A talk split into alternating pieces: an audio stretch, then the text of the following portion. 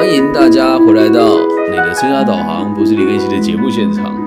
我们今天要继续带大家阅读阿德勒谈人性的这本书，来到了第七十三集，我打错字，来到第七十三集哦。我们今天的题目叫做“焦虑是万灵药”啊。那我们现在在这边讲非接近非接近型人格，来到第二个的这个人格特质哦。第一个人格特质，我们讲的是离群所居，现在要跟大家讲的是焦虑。好，那我们今天这本书，呃，今天的读书会的内容是取材于阿德勒谈人性的这本书，在台湾地区由远流出版社翻译。呃，悠远的出版社出版，然后林小芳老师翻译的这个版本，那来到了第七十三集，叫做非激进型人格啊。所以这个，如果你之前没有听过我前面的节目的话呢，可以把它当成是一个专题的分享来听一听。但也期待大家在未来的时候啊，可以去找到这个相关的书籍来读一读，或者把前面的几集把它补一补，这样你们在。我们在一起学习的过程当中，才会比较跟得上进度。OK，那我们就开始今天的节目的内容喽。阿德勒博士说，愤世嫉俗的人性格上通常都带有焦虑的色彩，而焦虑是蛮常见的特质。这种特质可能伴随一个人从小到老，一生都为此所苦，完全不与他人接触，会觉得一辈子都无法过得宁静，没办法对世界有贡献。那恐惧会影响人们做的每一件事情。那人们恐惧的对象很可能是外在世界，但也有可能是自己的世界。所以焦虑有某种程度上来讲，就是一种来自莫名其妙的恐惧。那人们会疏离社会，是因为害怕外头的世界。有人很怕独处，可是那一些真的有焦虑特质的人呢，通常都只想到自己，而很少顾虑到别人。一旦要求这种人必须必须得去排除生命中的种种障碍，那他们的内心的焦虑只会变得更明显。有些人不管做什么事哦，都还没开始以前就开始焦虑了。比如说，就是出个门而已哦，离开自己的同伴，或者是找工作、谈恋爱等等的哦，那他们的与生命的与生命的连结跟与朋友连结的关系相当的疏离，所以只要他们的。周遭的人事、时地物稍微有一点小小的变化，他们就会感觉到恐惧。你有没有身边很多这种人啊？事情都还没有来，就开始担心在那边放。好，那我们现在做生涯规划也有这个问题啊。很多人说啊，我好焦虑哦，未来要怎么办，我都不知道。然后就找生涯规划老师，他乱讲什么就跟着乱信啊。所以焦虑会让每个人都变得不是那么的理性哦。那为什么焦虑会存在？跟为什么这么多人会有焦虑的状况呢？我们今天就是要在这一集里面带给大家一个全新的立场跟体验呢。那这些焦虑的人，他们的人格发展呢，有几分能力可以贡献于社会，但都明显的受到焦虑这项特质的限制。好，我们把它继续往下看，等下再用白话文的方式跟大家解释哦。那这些焦虑的人不一定会害怕到全身发抖或者转身逃跑。那但是呢，有些人呢，他其实也很焦虑，但他不会表现出来，只要放慢脚步，找借口开脱就可以了。反正呢，只要是他们陌生的情况，他们就会变得焦躁不安。这一点连他们自己都不知道。所以善于逃避的人呢，善于这个不面对自己人生课题的朋友，基本上也都是因为焦虑。那焦虑这个事情听起来好像很严重，但你要知道一件事情，这是很正常的。我自己有时候也会感到焦虑啊，它是一种。就是会存在的感受，只是这种存在的感受，如果你去放大它，或是拿它来当工具，你才会告诉别人说你焦虑哦。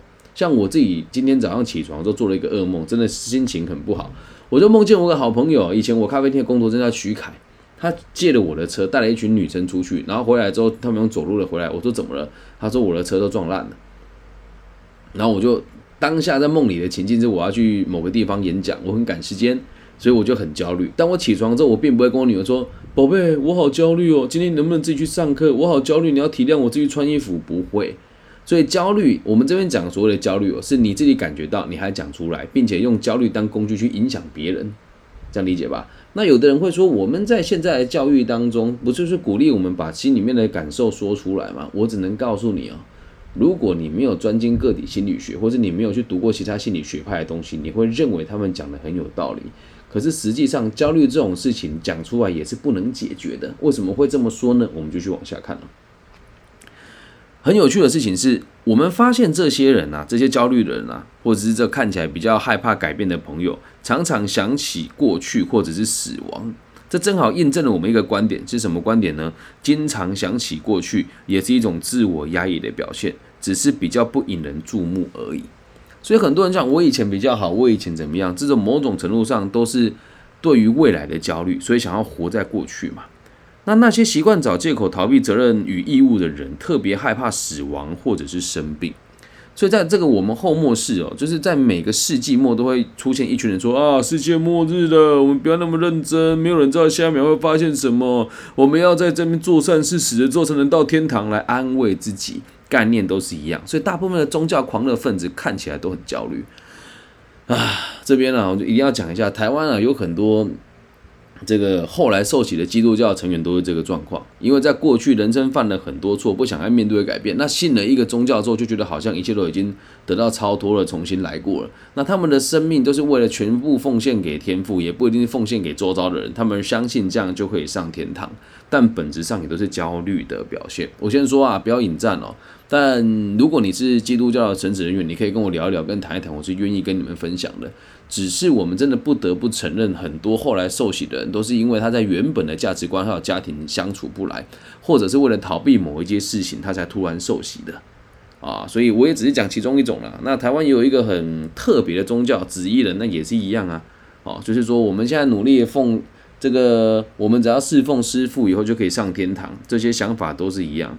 把目标放在来世的人，他们就是不想要面对这个年代跟这个此时此刻的这辈子的功的功课，那他们做的事情就会显得相当肤浅，而且没有意义。这边这样子，身边这样子的人很多。我在看这的时候，突然想到一个我一个朋友，他们家很有钱，然后妈妈的经济状况也还不错，但他的奶奶每天都在念经，为什么呢？因为他爸爸做的生意是掏空某一些工程以致富的。那这个奶奶呢，就是每天都在念经，说什么我们这辈子有太多罪孽了，这是也是一种焦虑啊。你应该把你儿子的钱拿出来做做善事，或者叫你儿子不要赚这种来历不明又黑心的钱，但他们一样继续这么做。所以记得有钱不一定就不会焦虑哦。好，我们继续往下看了。我们在前一集里面提到离群所居的类型哦，这些这些朋友他们会逃避所有的考验，在虚荣心的作祟之下，会拒受拒绝接受考考验。不想看到自己真正的价值，而我们现在所讨论的这个焦虑型哦，我们发现是潜藏在焦虑底下的力量，同样都只是为了追求个人的优越感，他们想要主宰一切，强烈的企图心也让他们无法融入他人的生命当中。我们如果要做观察一个人哦，从小朋友的身上最容易发现恐惧最初最原始的形态。有的小朋友或是婴儿在独处的时候，他会害怕到发抖。那这样子的孩子，即使有人陪在他身边呢，他的欲望也得不到满足，因为他们要的不是陪伴，而是控制。母亲如果留孩子独自一人，孩子就会显得焦虑，那使得母亲走不开。从这个举动，我们就可以证明，不管母亲在不在孩子的身边，都完全没有任何的影响，因为孩母亲并没有给他任何的。这个服务或者是触碰到他，只是他在旁边而已。你说有这么严重吗？诶，这个在育儿的时候就很重要。我们在个体心理学的那个经典名著，诶，这个叫什么？呃，入门那一本叫《被讨厌的勇气》里面就有提到，如果你在三十岁接受个体心理学，大概会在四十五岁能够理解，也就是要加上你现在年龄的一半。那假设你现在能够带着一个孩子成长，一起读个体心理学，你就可以很快速的理解它的原因跟道理是什么。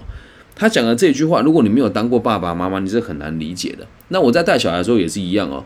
当他没有需求的时候，单纯只是哭闹，我就会问他你需要什么，然后检查完他的肚子有没有胀，尿布有没有湿，然后这个有没有想要睡觉，或者有哪里不舒服都没有的时候，我就会跟他讲说。宝宝，你如果想要爸爸陪你是可以的，爸爸会在旁边。那你现在哭，我也找不出任何的原因跟理由。如果你想要睡觉，我可以抱着你睡，好吗？从他零岁开始，那从他这个几个月的时候，我就会这样跟他说，所以导致他现在并不会想要用焦虑、谩骂、摔东西、情绪来控制大人对他的关注感。所以这点很重要。焦虑的目的都是为了控制别人而已哦。所以对很多人来讲，表现出焦虑根本就是一种万灵药。回到书里面来哦，小朋友最想做的事情就是让自己的母亲忙碌，然后来控制母亲，让妈妈不要离开他。有人说这样子讲很黑暗。但我希望大家可以理解，你一出生的时候，你唯一一个互动的人就是你的母亲。那你的母亲不在你身边，你就会焦虑。所以透过这种方法，让你的母亲待在你身边，就是一种控制的开始。这表示哦，不帮忙孩子培养独立精神的大人哦是不对的。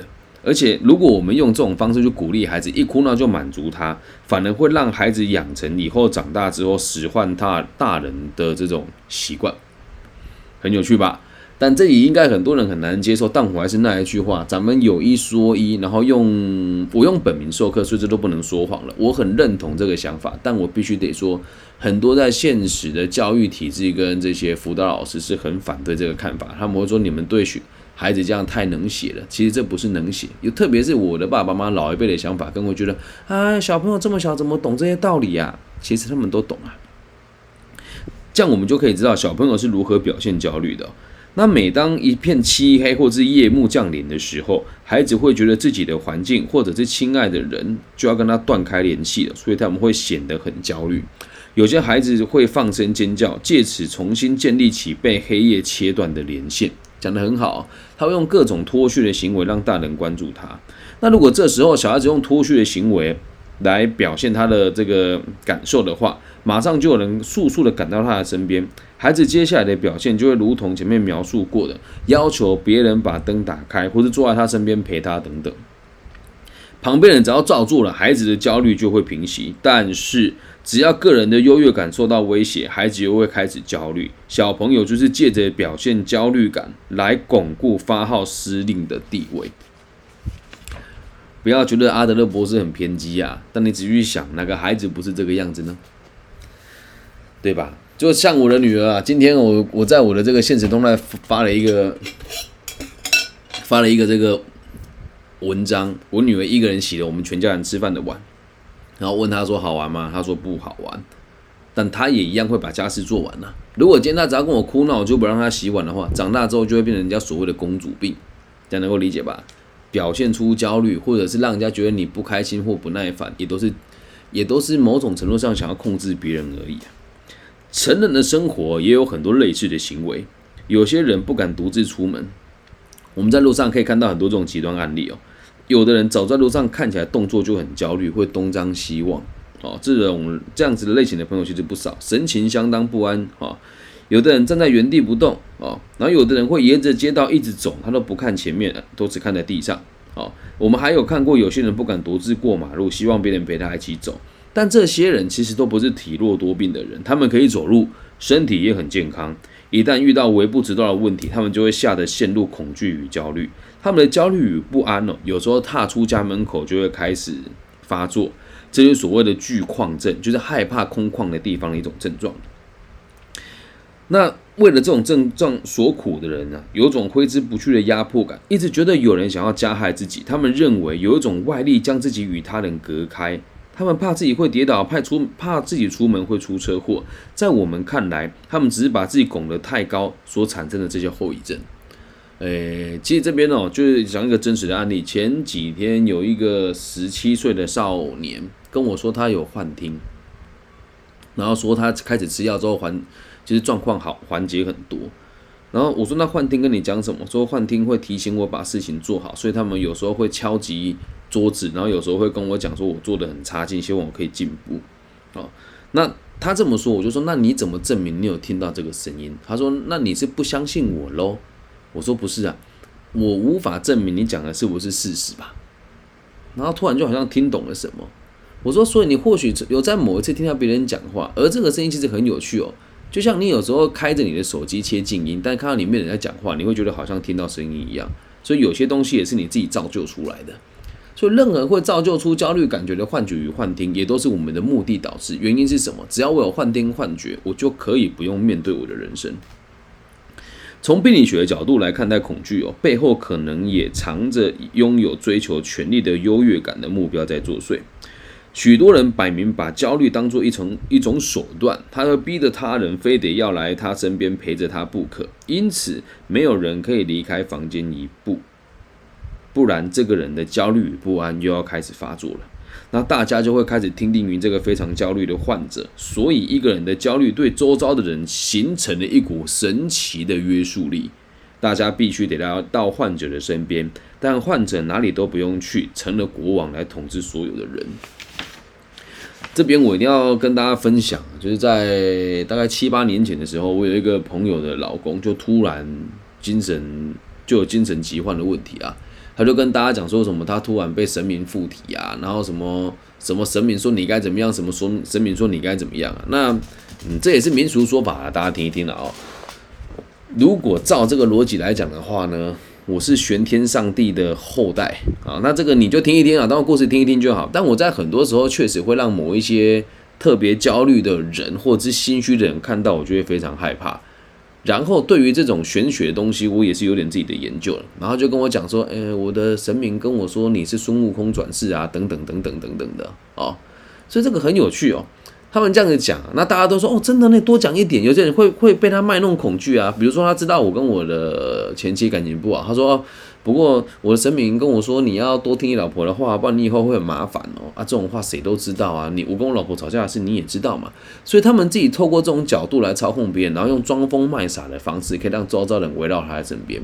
他老婆工作能力比他好很多，也都基本上不大搭理他。但他一旦进了精神病房之后，他老婆就二十四小时贴身照顾他，所有的朋友都趋之若鹜的来旁边陪伴他。食髓知味啊，跟大家说他想要自杀，对，然后什么就是就是很工具型的行为啊，然后就说哦，你们不在我身边，我都好焦虑哦。然后我一群朋友还要排班去照顾他，他已经是成年人嘞，三个孩子的爸了。对，那这也是很典型的用焦虑来操控别人的一个行为哦。那我们来看一看，在这个阿德勒博士的这个研究的历程当中哦，在背景与这个一九一八年的奥地利革命有关的一个故事，我跟大家分享。当时有很多患者突然对医生表示没办法赴约接受心理治疗，在询问之下，他们的答案哦相当具有代表性。他们说时局不稳定。没有人说得准出门会不会遇到什么人。如果自己穿的比别人好，也不知道会发生什么事。意思是，如果我走出门，很有可能被暗杀。那在当时的这个社会气氛，确实很容易让人家变得消极与悲观。但值得注意的事情是，只有某些人才会这么想。为什么只有这些人才有这种想法呢？这不是偶然哦，他们会恐惧，是因为他们没有与他人接触过，尤其遇到革命时期这样不寻常的年代，他们会觉得很没有安全感。然而，然而，大部分和社会互动良好的那一群人就不会感到焦虑，也可以照常工作啊。所以胆怯哦，也是一种焦虑的表现，但焦虑的程度呢比较轻微一点点。我们前面对于焦虑所做的讨论。就是相同适用在于胆怯这项特质。如果把孩子放在非常单纯的环境当中，我们会发现他们一定会由于胆怯而不想与人接触，或者是去破坏既有的人际关系。自卑感呢，是觉得自己与他人不同哦，使得孩子无法交到新的朋友，享受与他人互动的乐趣。所以自卑感是很正常的行为。那如果有自卑情节，就是不好的状况。因此哦。回到一个一个根本来讲，焦虑哦，其实也是来自于觉得自己不够好的一种原因呐。我觉得自己不够好，所以我才觉得焦虑。那这些状况都是源自于一个地方，就是我觉得我害怕别人伤害我。那我害怕别人伤害我，那不如我去控制他，所以才会进而进而用这种焦虑的方式来操控他人。那我看到这边呢，我就觉得也得跟大家分享一下，这是我真实的历程啊。就在台湾的民俗说法说，有些人会有阴阳眼，会看到不该看的东西。我自己真的有看过一两次很类似于幻觉的事情啊。那这个大家就听当做故事听一听，想一想。就有时候呢，我会看到一些我觉得不应该存在的东西。然后我们家族里面呢，就有人跟我们讲说啊，你们就是有阴阳眼啊，你们血脉特别啊。那在我高中毕业那一年，我为了证明这件事情的真伪哦，我就带着我的几个好朋友跟我的哥哥，一共四个人，然后两部摩托车到八卦山的八号公墓上面，我们去那边夜游。然后那个印象我还是很深，不过这想起来也很有可能也只是大家共同被一个形体吓到而已了哦。我们就走在那个公墓，然后没有带手电筒，远远的就看到一个我自己看到一个没有穿鞋子的女生，穿着红色的洋装，然后远远的从路灯底下走过来。不要吓我，旁边怎么突然扣扣扣的声音啊？无所谓，我现在讲我我也没有也没有恐惧的感觉了哦。然后我就觉得我是不是看花看眼花了呢？于是我就看向我的哥哥，我这个堂哥呢，他也是从小就看到幻觉的，他就跟我讲说，一个没有穿鞋子的红色衣服的人。然后我就说，对，我们就骑车回家了。然后回家之后，我们两个都有一场很重的重感冒。然后那时候我就一直跟自己讲，这就是阴阳眼，我们与众不同。但我后来仔细回想起来哦，很有可能只是因为有一块破布。然后跟这个一个黑色的这个塑胶袋套在一起，我们会觉得它是这个形象。那当他认为也是的时候，我认为也是的时候，我们就会说自己有阴阳眼。那讲这个东西，有时候我们也会装神弄鬼，因为家里的就是我们这个区块大家都很相信民俗传说嘛。所以每次只要当我不想干嘛，或者是看某个人不顺眼的时候，我就会说啊，我看到某个东西哦，我自己都会穿着附会了。那至于其他人会不会，我告诉你，百分之百都会。我敢承认，就代表我敢做，我敢当了。看了这个书之后，我才理解这种状况。你也不要说我铁齿哦，咱们做个实验。我说这个世界没有鬼，只有意念的残存。哦，那如果你现在自自己说啊，我觉得身边有鬼跟着我，你就跟他讲，我跟你介绍一个人叫李更新，你有空去找他看看，你就会发现任何人说的话都只是借口跟理由。那如果这个鬼就真实存在的话，那世界上很多人早就被人家索命死掉了。这样理解吗？所以那些号称有阴阳眼的人，或者是说啊神明说你怎么样，或者说啊有一句话我说不出来，但神明叫我一定要告诉你，这些东西也都是焦虑的一种表现方式。所以啊，各位朋友，不要拿焦虑来当做你的万灵丹。好吗？就说啊，因为我很焦虑，所以大家都得听我说话。身边这样子的人也很多哦。那如果你有在自己在教小孩子，绝对不要让他一闹脾气，你就贴到他身边，或者他一表现怯弱，你就说你什么都要给他。那他这辈子都会用这种方式去操控别人哦。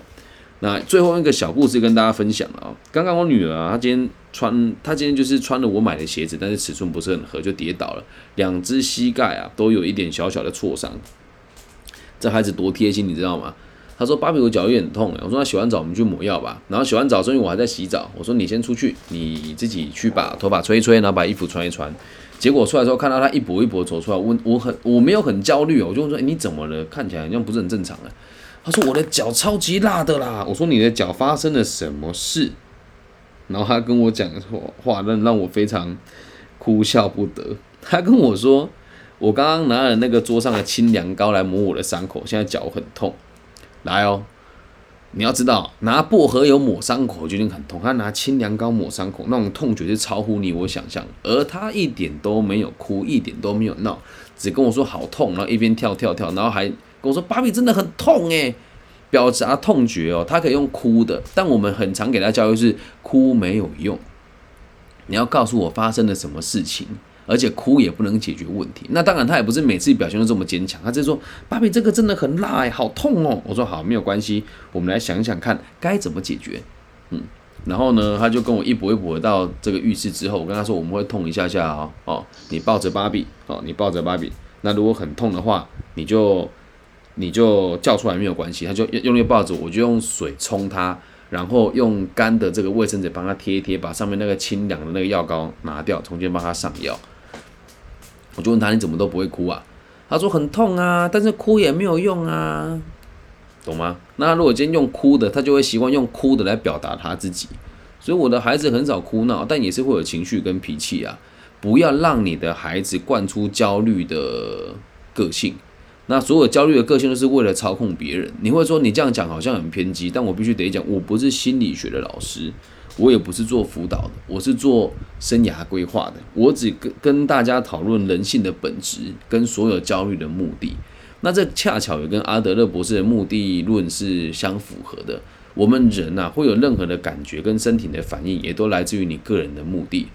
所以，如果你想要操控别人，就会选择让自己成为一个精神疾患，然后用这个理由去操控他人。那我也跟大家自白过了，我有时候会有幻觉，然后有时候也会有幻听，甚至有时候会自己碎碎念。那我也都不会跟别人讲说啊，有声音说要加害于我等等的，不会，就跟他与之共存，这样子就好了。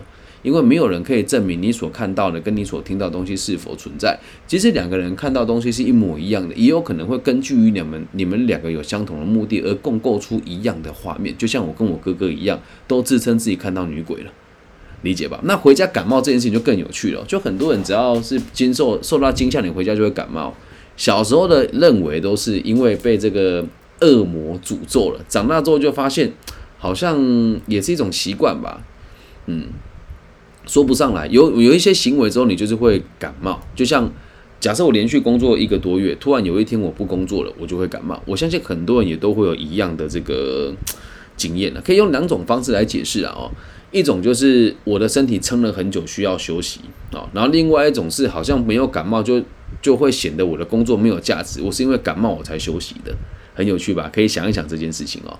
所以，因此我们今天这一集用个新的方式来带大家来诠释什么叫焦虑。这种非激进型的人格呢，他不会去干扰别人，也不会去骂别人，也不会去，也不会去伤害对方，但会用各种方式感觉自己好像很可怜，希望别人来。